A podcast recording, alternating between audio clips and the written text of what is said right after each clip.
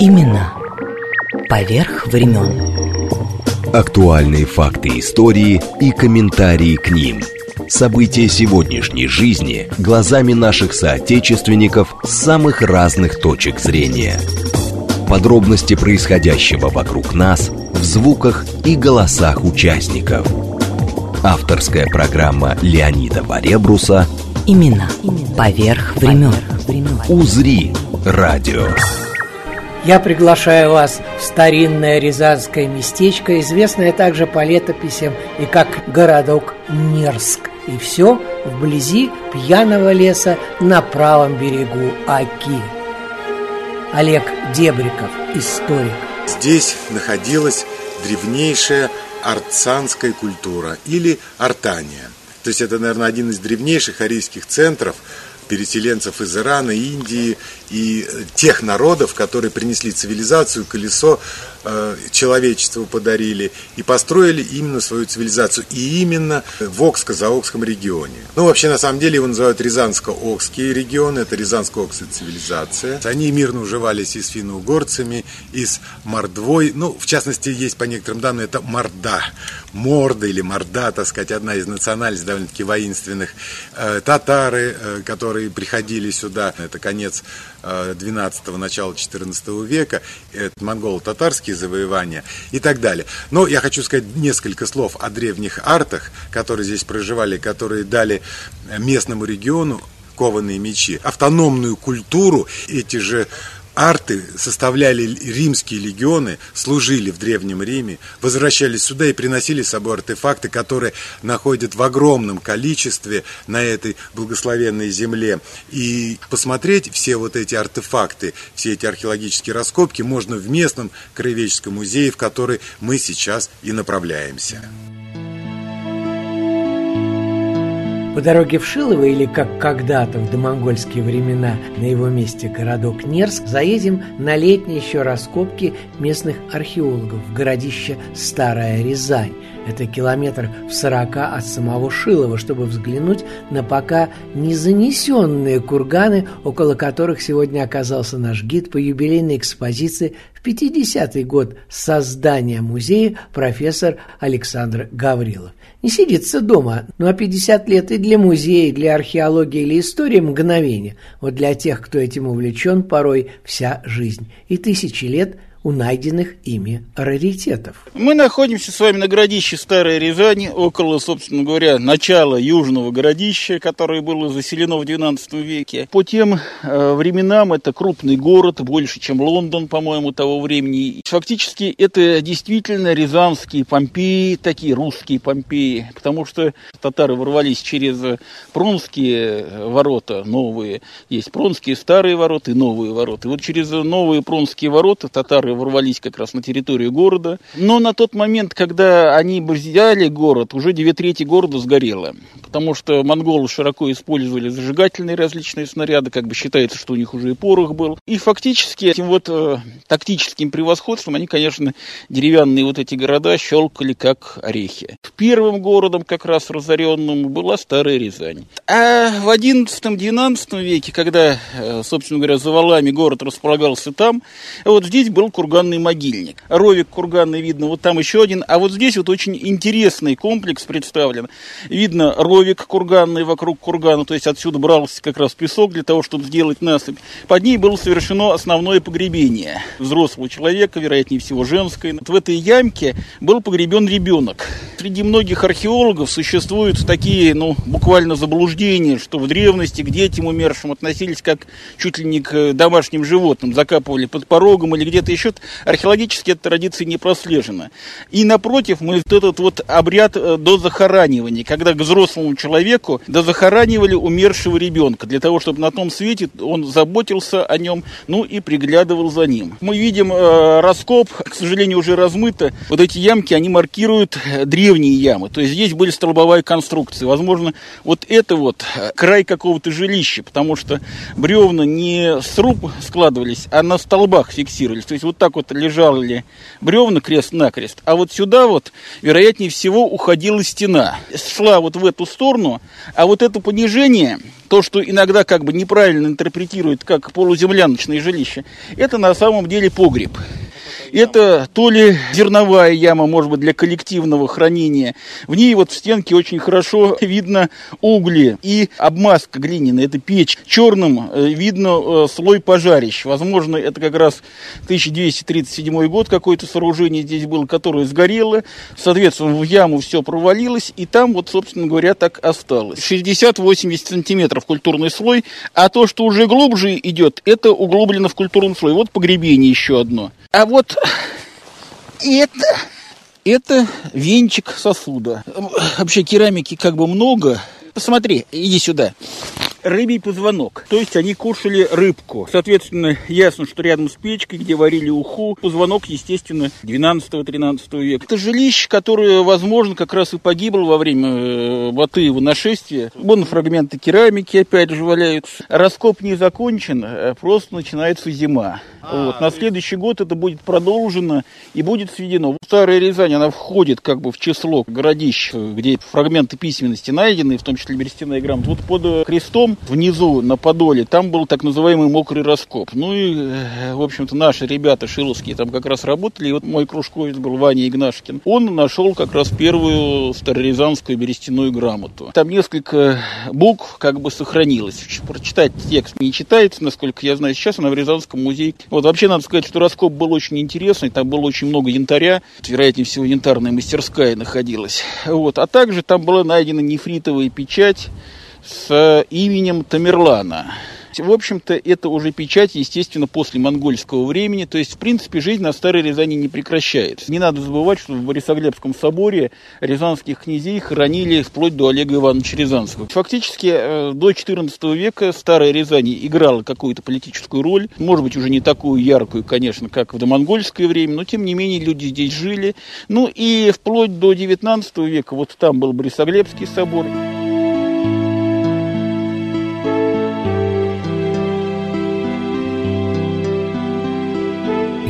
Когда в нынешнем Шилово проходишь мимо старинной Успенской церкви, построенной академиком Императорской академии художеств и рязанским губернским архитектором Николаем Ильичем Воронихиным, племянником создателя легендарного Казанского собора в Санкт-Петербурге Андрея Воронихина, вдруг начинаешь понимать всю удивительность и непредсказуемость нашей истории – ну, казалось бы, в каком-то селе, про которое сегодня мало кто знает даже в Рязанской области, пожалуйста, архитектурный шедевр, которым не каждый крупный город может похвастать. Село Шилово, Шилово тоже, как его раньше называли, расположено на берегу реки Оки, и из окладной книги 1676 года мы с вами можем почерпнуть, что здесь находился ветхий храм – приходских дворов было 10, три двора бобыльских, один священник Михаил, э, ни пономаря, ни причетника, никого, в общем-то, нету. Потом постепенно ветхую церковь разобрали, а новую послали прошение, э, чтобы построить. За постройку храма взялся местный помещик Алексей Калемин. В 1850 году началось строительство храма, Э, и тоже не до конца, потому что на крышу опять средств не хватает. Мы стоим около церкви. 1856 года расписывалась Шумовской художественной мастерской. Строилась земством, строилась на деньги крестьян села Шилово, купечества, мещан. То есть это, в общем-то, помирное такое сооружение. Ровно как и то здание, в котором мы с вами находимся. Видите, где окна фигурные да, да, начинаются? Да, да, вот ага. это вот как раз 120 лет лет ему, этому зданию, там кирпичные полы. А дальше больше. Древние арды, финно-угорский народ, рязановская культура тоже тут, в Шилово. Еще на миллион лет назад и, пожалуйста, мамонты. А стрелы и дротики уже скифских времен, сарматской культуры, римские монеты, редкие клады, россыпи янтаря – куфические монеты IX-X веков, более ранних времен, берестяные маски, убранство коня, дошедшее, вдумайтесь к нам, из II века до нашей эры. Здесь, А перескочив на несколько десятков столетий в недавнюю еще историю, узнаем не только про Шиловских, но и про получивший дворянство в 1556 году род Масоловых, создавших в этих краях сначала чугунно-литейный, а в 1740-м железоделательные заводы – Пушечные ядра, бомбы, картечь были отсюда, как и удивительные доспехи. А Ленины, помните «Войну и мир»? А Гумилевы, все вместе от древних артефактов и раритетов собрали вместе Гавриловы. Сначала Андрей Николаевич, а теперь Александр Петрович. Впрочем, сотрудничество с Академией наук, участие в археологических экспедициях тоже итог увиденного – Сзади меня располагается знаковое место для нашего села. Город Неринск берет свое название от финно-угорского названия Нерь, что в переводе с мордовского означает «мыс». Если вы посмотрите на слияние Оки и Старичного русла, то, в общем-то, по своей форме остров образует как бы клюв. И вот нерь, вытянутый как птичий клюв, по сути дела и дает название древнему городу Нерск. По местной легенде, селение на месте древнего Неринска возникло следующим образом. Жила в соседнем селе Барке мордовская княжна Парява, а в Шилове жил некий богатырь Паряй. Полюбили они друг друга, но родственники невесты были против этого брака. Нагнали они молодых, значит, э, порубили. Вот, Парява вырвалась, утопилась в паре, с тех пор та речка стала называться таким образом, пора. Вот. А Паряй дополз до родников текущих здесь из земли, которые, значит, по легенде обладали чудотворными способами. Омыл раны, раны на нем чудесным образом закрылись. И вдруг увидел он, что чудесным образом против течения плывет по речке икона Успения Пресвятой Богородицы. Был он мордвином, поднял он эту икону, уверовал, построил на этом месте часовню, а со временем вокруг часовни уровне и выросло селение Нерское. И впервые упоминается в 1147 году в связи с походами Святослава по Оке. Сказано, что Святослав впереди Аку Неринска и Ста. То есть, в общем-то, он поджидал половецкое посольство. Впоследствии город Неринск был разрушен татарами, ну и селение Нерское вместе с храмом как раз э, Успения Пресвятой Богородицы и пределами Святой Екатерины и Николы, э, которые и поныне сейчас у нас в храм наш украшают, жалуются боярину Шиловскому. С тех пор э, селение наше называется Шиловское, а потом и Шилово.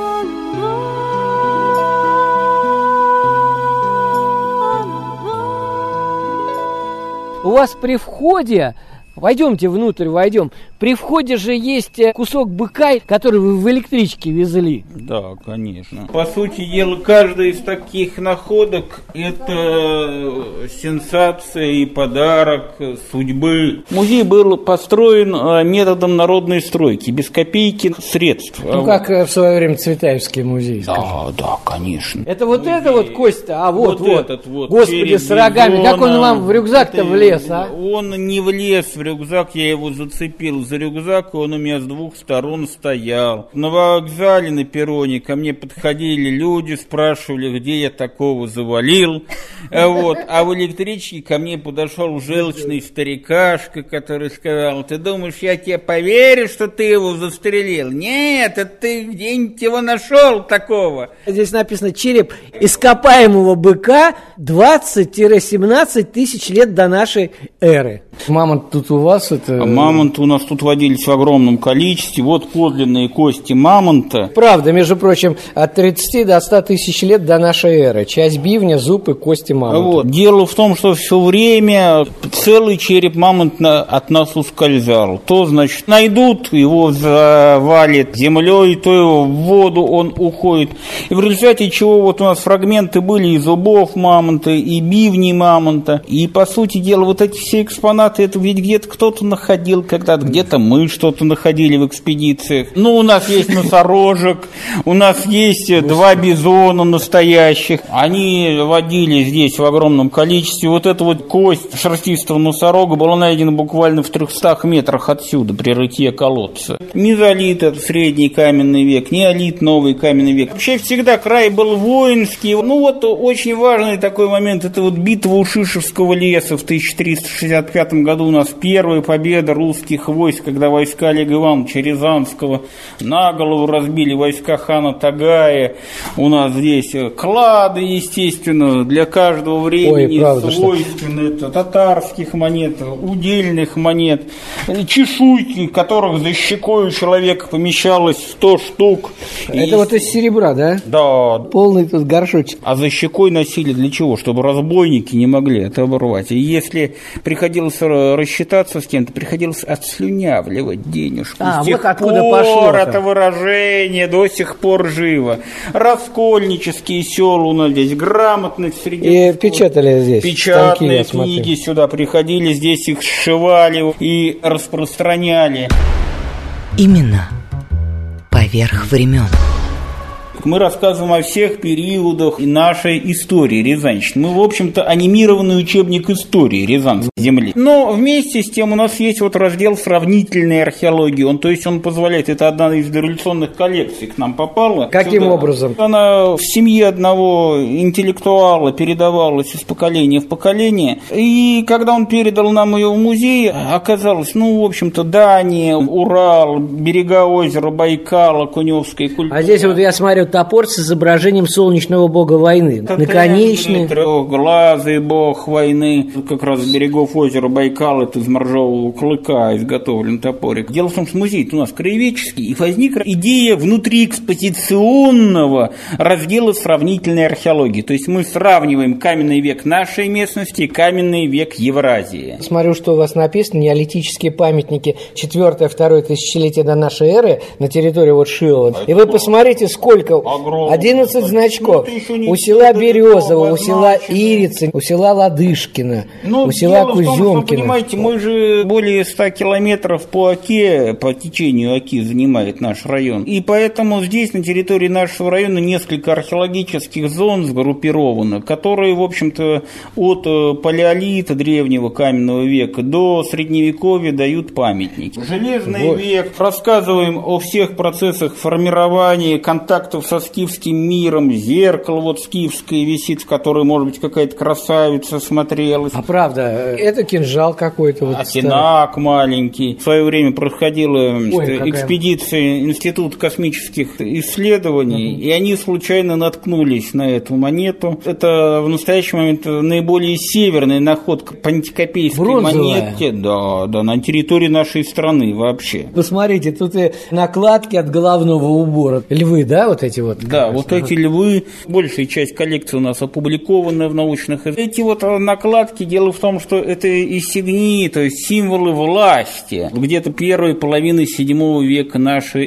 эры. Вообще, это часть композиции Даниил с орвами во рву. Как ни странно, вот это очень важная находка, вы не зря к ней привлекли свое внимание, потому что она связана с проникновением христианства в нашу местность, поскольку это, в общем-то, атрибут царской власти, ну, это да, атрибут да, государственности, нравственности, это атрибут христианства. И фактически резановская культура, фибулы, шейные гривны, поясные украшения. А шейная как будто сейчас снимай, какой-нибудь красавица, раз так? Да, на шею можно надеть копья, мечи.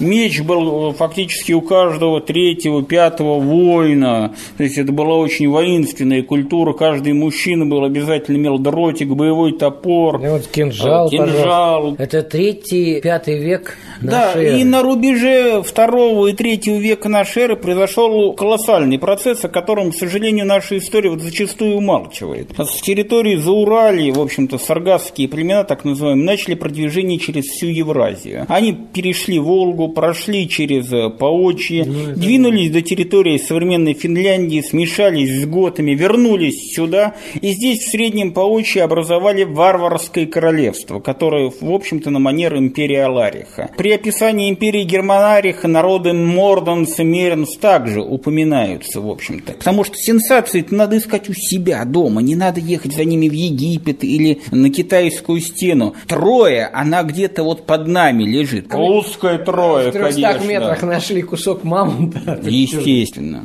А вот это вот, посмотрите здесь, это ну, уже дело реконструкция, да? Это реконструкция. Костюмы 5-6 века воинского. В свое время в Финляндию нас приглашали с ней. Рязанцы, между да, прочим, да, я вижу. Они, кстати говоря, начали после этого вот как раз разработку вот этого вот сампо-центра. И, по сути дела, фактически, вот это воинский костюм межнациональный. Вернемся вот к этим интересным А вещам. женский костюм, вот он, напротив, был аутентичен. Характерен для Рязанщины, вот видите, у пояса скальп Ну, это беленка же, в принципе, сама Да, это выбеленный лен. Я не знаю, как раньше это воспринималось, но сейчас вы посмотрите солнце, вот это вот круг. Ну, это же из чего сделано? Ну, они делали из меди, из серебра, из позолоченной ну, меди. удивительно, вот этот пояс. Дело в том, что костюм был космогонического значения. То есть это, в общем-то, целый мир. Женщина воспринималась, поскольку она дает начало жизни новому человеку, она воспринималась как целая вселенная Вселенная. И здесь мы видим трехчастное деление мира, то есть верхний мир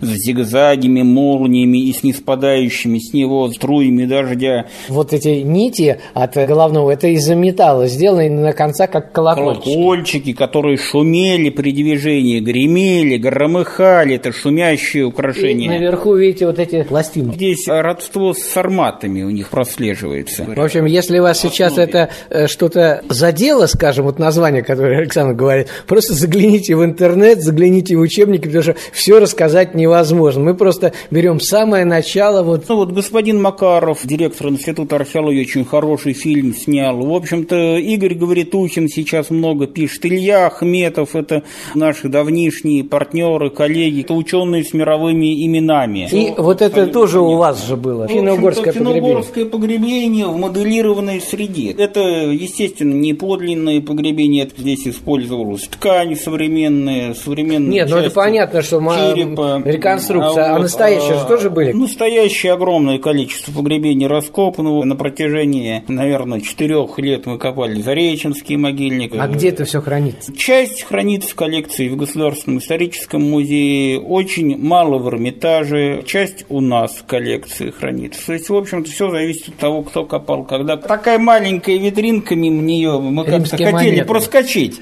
Это когда наши воины, подобно сухопутным викингам, ходили в набеги на ближних и дальних соседей, принося отовсюду многочисленные трофеи. Римские и греческие монеты, греческие стеклондийские ложки, тоже опубликованы с изображением богини Кали, птицы Города. Так скоробей-то есть, правда, что не надо? египетские, вот, естественно. А это диск, чрезвычайно интересное украшение. Случайных находок его распахали, к сожалению, плугом. Оно было разломано тракторист нам принес вот эту вот бляху. К сожалению, большую часть он ее не нашел. Но Вы имеете в виду, вот сейчас она как бы вот э, зеленоватого цвета, да, оки, это э, окисло, окисло. Вот, она изображает двух птиц. В общем-то, это дуалистическое, опять-таки, восприятие мира. Это как янь и инь. Разные находки бывают. Иногда вот такие вот уникальные, например, вот фрагмент керамики чернолощенной, где-то примерно 4-5 века нашей эры с изображением изображением, возможно, бога виноделия. Вот вы говорите о прочтении. Дело в том, что руница, вот, которая здесь представлена, угу. она восточно-германской, то есть готской. Она не читабельна в нашем варианте, но один из специалистов говорит, ну, говорит, режьте меня, но, вероятнее всего, это пожелание доброго похмелья. Дело в том, что у нас один из немногих музеев, которые рассказывают о эпохе раннего Средневековья, то есть, когда на территории Рязанщине жил народ Мещеры.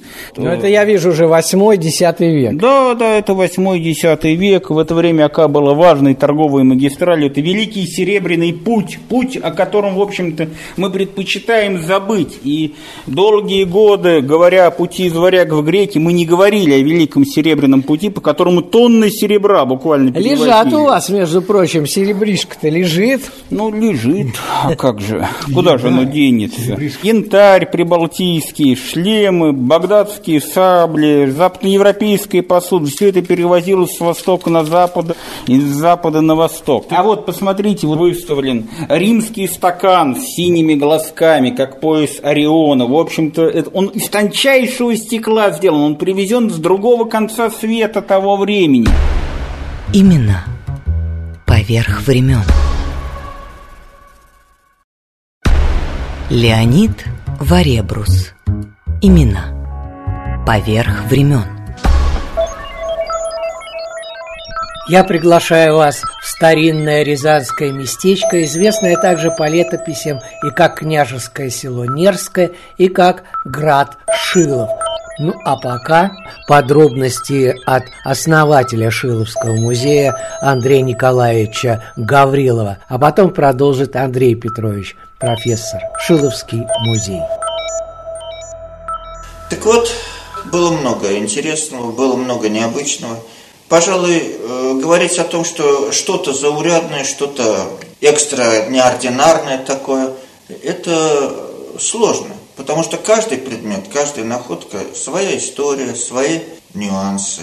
Можно писать целую книгу, рассказывая, как первые находки были, как вот кости мамонта, шерстистого носорога были найдены. Пообещали нам машину, чтобы перевести мамонта, и вместо большого куска мы привезли, значит, на мотоцикле милицейском, привезли фрагмент зуба. Все обрадовались очень, это было громадное событие. Это был 74 год, как раз осень. Одним из наиболее, конечно, интересных это были времена, когда мы работали по своду памятников археологических Рязанской области, когда проводили э, исследования археологических памятников. Но и одна из таких интересных находок сейчас, она самая первая был уже сейчас, к сожалению, покойный, Витька Дергунов. Вот он прибегает однажды, я приехал из командировки, он прибегает ко мне домой, держит что-то в кулаке, учился он в 10 классе, весь разбитый, весь поцарапанный, грязный, не знаю какой, говорит, я нашел это. И у него на ладони лежит наконечник стрелы бронзовой с дырочкой, вот он у нас там на витрине. Вот такие вот, э, в общем-то, памятные находки, они наверное, составляют вот эту вот всю историю, что ли, нашего музея. Вот одна из интереснейших находок 83 года это был берестяной туесок в погребении со знаками. Была осень, был дождь, поэтому туесок внимательно не рассмотрели. Тем более это было разрушено кладоискательской ямой. И представьте себе, что когда вот дома вдруг увидели на половинке значит, берестяного туеска знаки руническая надпись. Это было что-то. Вот. Конечно, были и смешные случаи, когда попадали просак. Вот в частности на, на экспозиции стоит стул деревянный 19 века. Несли мы его всей экспедиции, но больше всего пришлось нести мне. И вот там по дороге должны были спуститься во враг. После дождя я спотыкаюсь, и, как говорят в анекдотах, с какой-то матерью на одной ноге Думаю, сейчас разобьется. Сейчас разобьется. Конечно, опускаюсь на дно, подбегают мои орлы, и первым делом спрашивают, Андрей Николаевич, вы его сломали? Стул цел, до сих пор цел. Очень много вещей приносили люди и приносят. Да, пожалуй, наверное, музей у нас и не мог бы существовать, если бы не откликались Жители. Жители, да. Другой очень интересный момент. Опять-таки, этнографическая экспедиция была у нас в село Лунино. Вот э, бабушка рассказывает, спрашиваем ее, записываем э, песни, легенды, предания, все. Говорим, есть что-нибудь интересное? Она говорит, да нет ничего, вот если только узорную заслонку от печки Сейчас я принесу. Внук у меня нашел, приносит. Вот э, она у нас была, потом потеряли, вот опять нашел. Вот висит герб на стенде, на, на витрине. Очень интересный герб. Это герб Никитина Граббы. Это граф казачий атаман. Вот один из э, приближенных Николая II, фотограф. Ну, оказался вот такой вот маленький сюрприз. То есть не заслонка, а на самом деле герб? На, на самом деле, вон он, он использовался. По-видимому, когда имение разграбили, вот как раз этот э, кусок металла крестьяне использовали для таких подсобных целей. Вообще это очень часто. Идем по, однажды по селу, это Светозерье здесь. Э, ребята мне говорят, а, у бабки, кажется, что-то интересное. Она вот так вот тыкает, значит, наконечник рогатины, чуть-чуть она его согнула, так вот он висит. Вот. И э, окучивает это самое, капусту. Мы говорим, ой, какой интересный. Все, стали расписывать, рассказывать. Она смотрела, смотрела, потом одного мальчишку она знала, говорит, а ты мне тяпку привезешь, берите. Так вот появился еще один экспонат. И таких вот историй очень много.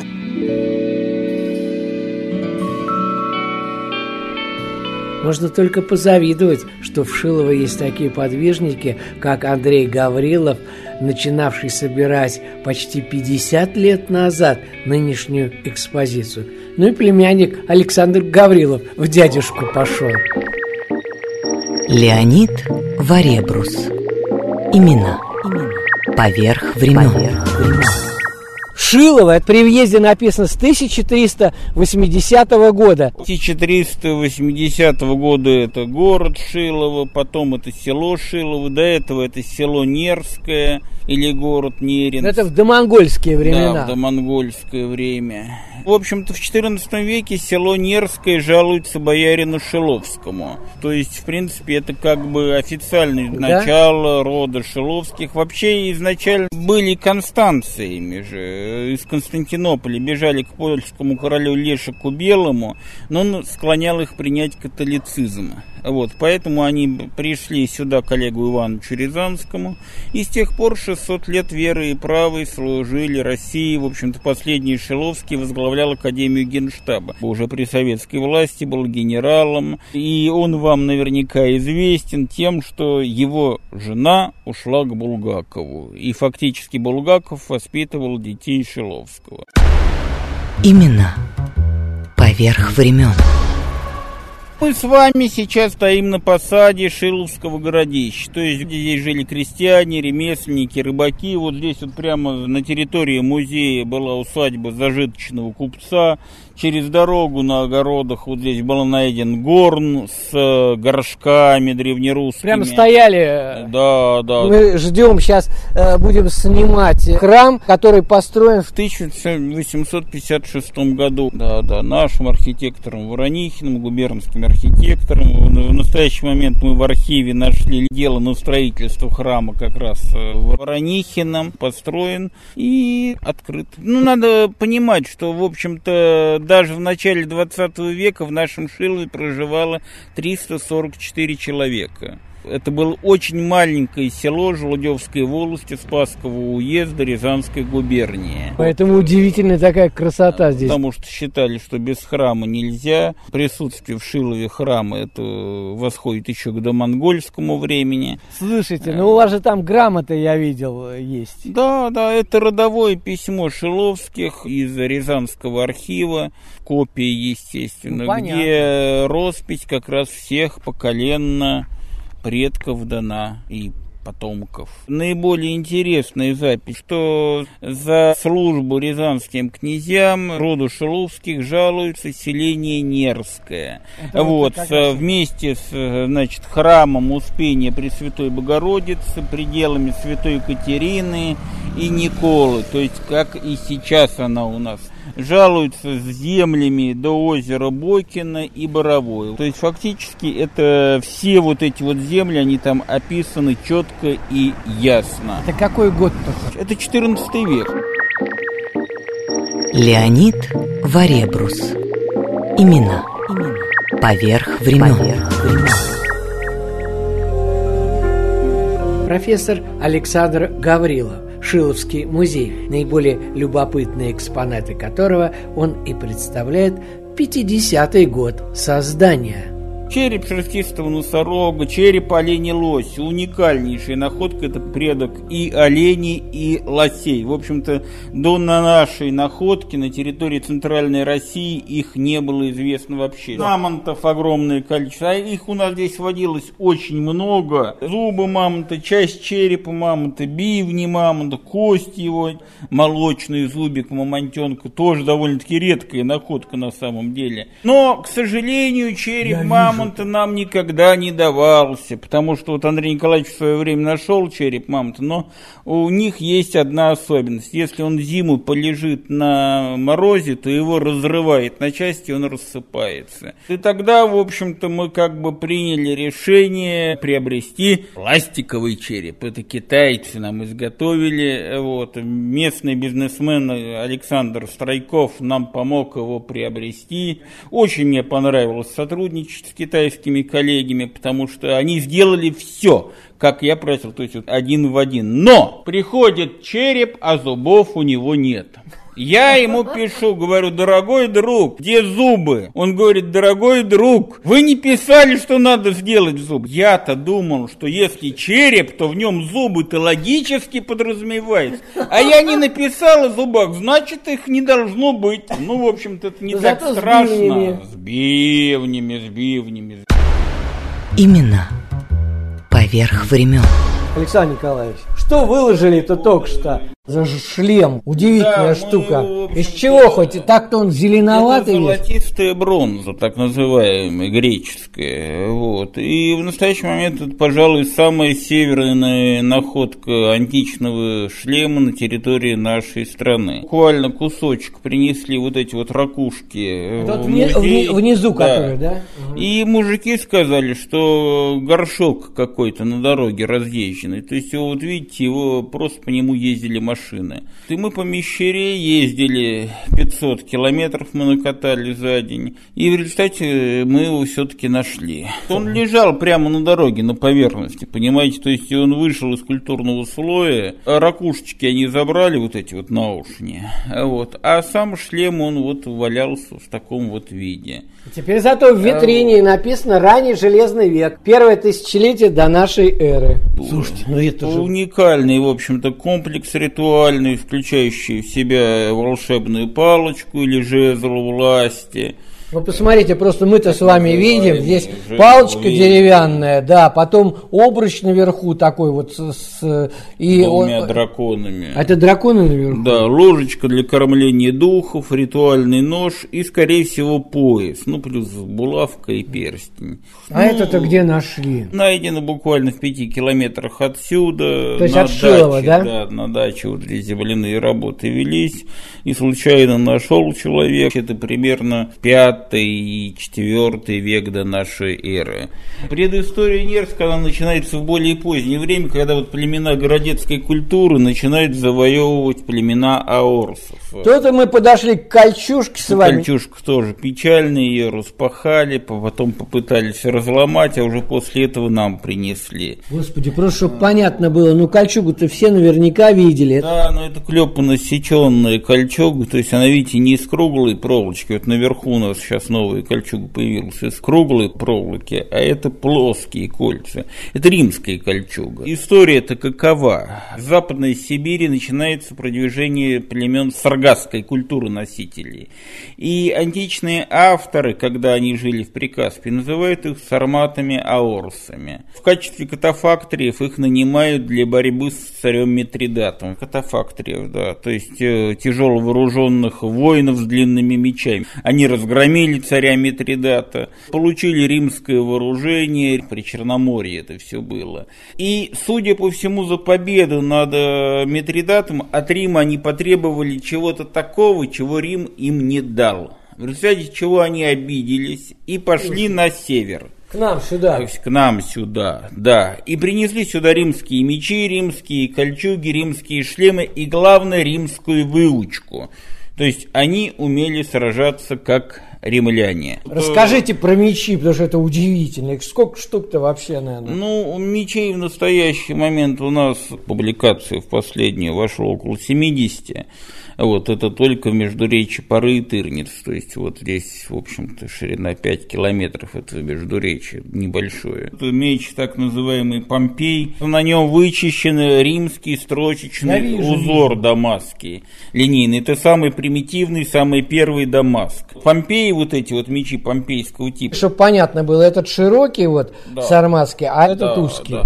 Ну вот классический римский меч, это настоящий римский меч с клеймом, со всеми делами, как бы двумя дулами. Ну ладно, где нашли, э, рассказывайте. В погребении в Березове, видите, здесь он с фибулой авцисой, то есть это были настоящие варварские легионеры, аукулярии, так называемые. Как они сюда-то забрели? а? А, вот это очень интересная вещь. Дело в том, что сюда они изобрели, потом пошли до Прикамья, через Прикамье, собрав огромное количество толпу народу, дошли до Скандинавии, из Скандинавии погнали вместе с собой готов, то ли это был союз, то ли это было...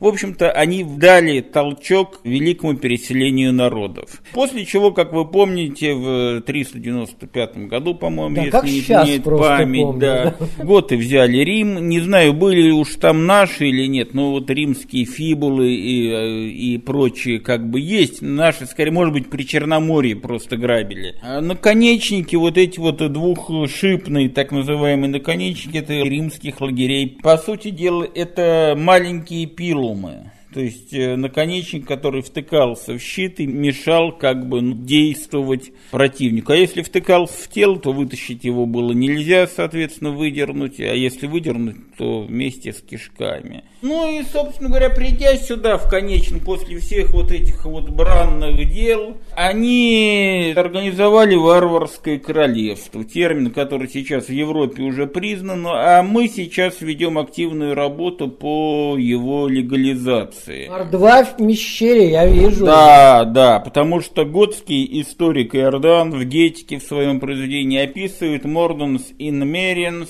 in Miscaris, то есть Мордва и Мерия в Мещере. Мещера, скорее всего, это территория, а Мордва это вот и Мерия, это название этих народов. То есть это вот все Рязано-Окские. да, вот?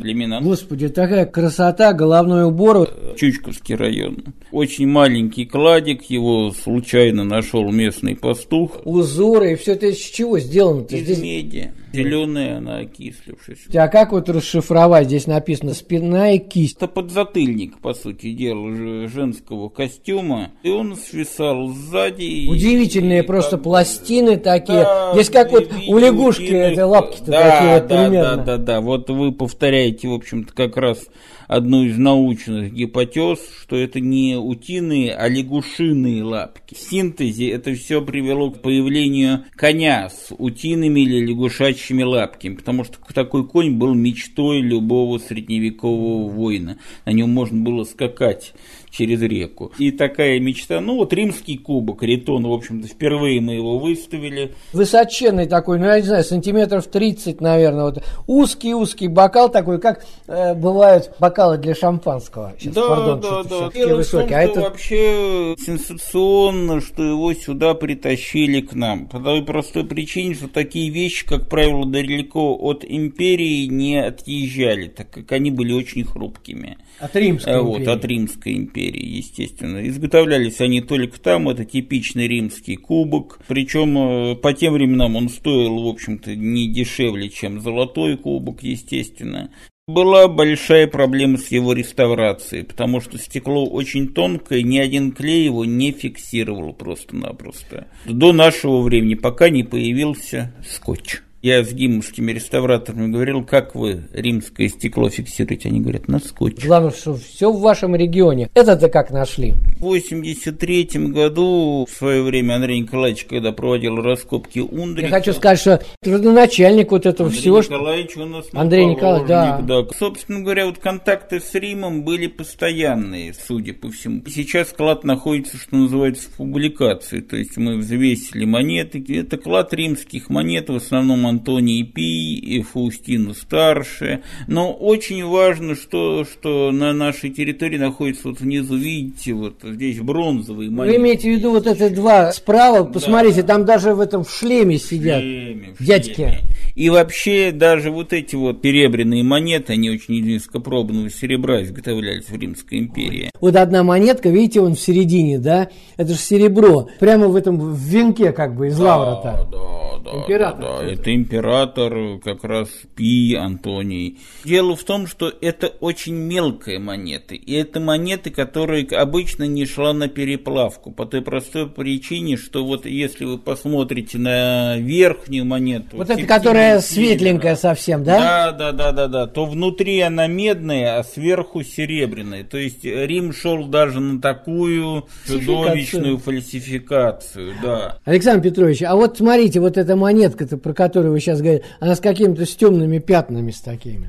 А это вот пятна как раз, где серебро прорвалось или разрушилось, эрозировалось, в результате чего вылезла начинка. И поэтому вот эти монеты, их нельзя было переплавить. То есть это не предметы торговли. Это значит о том, что наши резаноокцы действительно служили Риму. И также был найден уникальный клад. Ой, это второй-третий век нашей эры. Да, с изображением птиц, изображением изображением пчелки внизу маленькой, в середине. А, во, во, вижу, вот. вижу, вижу, вижу. Дело в том, что и пчелиная матка у финоугров являлась тем же, чем у христиан является голубь. То есть это вестник богов. А голубь наверху, а, как я понимаю. Голубь наверху. Чувствуется даже клюв такой, ну, как ну, вот. Хищный к... он. Да, да, хищник. да. А это какое-то перо, да? Ну, это застежки, вероятнее. А что это за предметы это вот сами по а себе? Вот, предметы, вот эти... судя по всему, были ритуальным кладом то ли жреца, то ли шамана, может быть, какой-то это священный место. К сожалению, там э, разрабатывался карьер, и большая часть,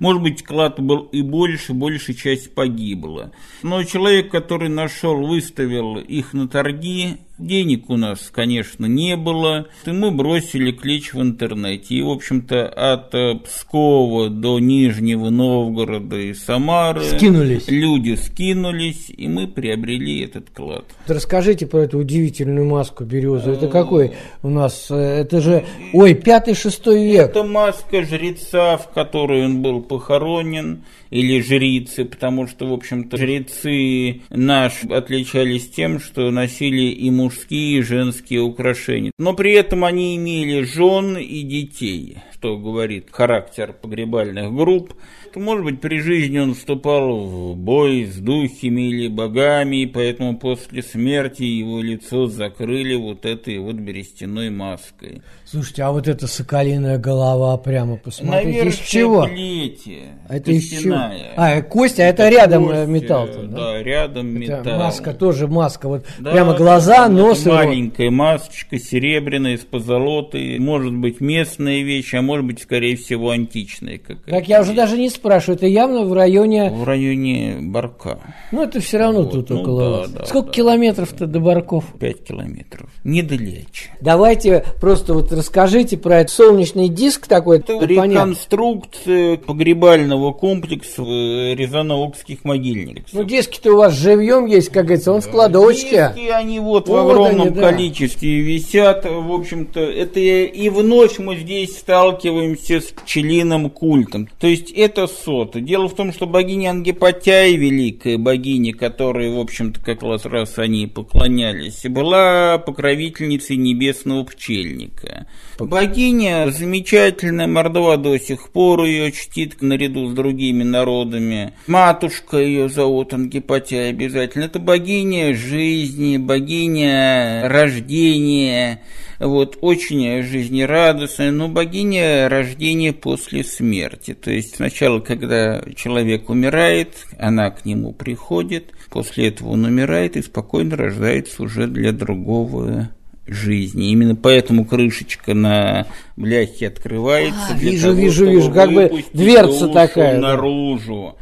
И именно от нее зависит, э, что, значит, хорошо пройдет роды после смерти или нет. А если роды проходят не очень хорошо, тогда приходил не менее замечательный бог Э. Представьте себе двухметрового человека, вместо головы у него медвежья голова, вместо человеческой головы. И он тогда выдирал уже душу медвежьими лапами. Но в таком случае не всегда судьба души была хорошей. А вот среди этого клада жреца была вообще уникальная подвеска. Вот видите, вот этот глаз гора. Если мы возьмем египетские амулеты глаз гор, которые называются, видите, из него лучи исходят там и так далее. То есть, вероятнее всего, сарматы аорсы как раз они принесли традицию египетскую, переработали ее. Что-то было, возможно, заимствовано, подхвачено и взято на вооружение. Вас послушаешь, так прямо уходить не хочется. Именно поверх времен.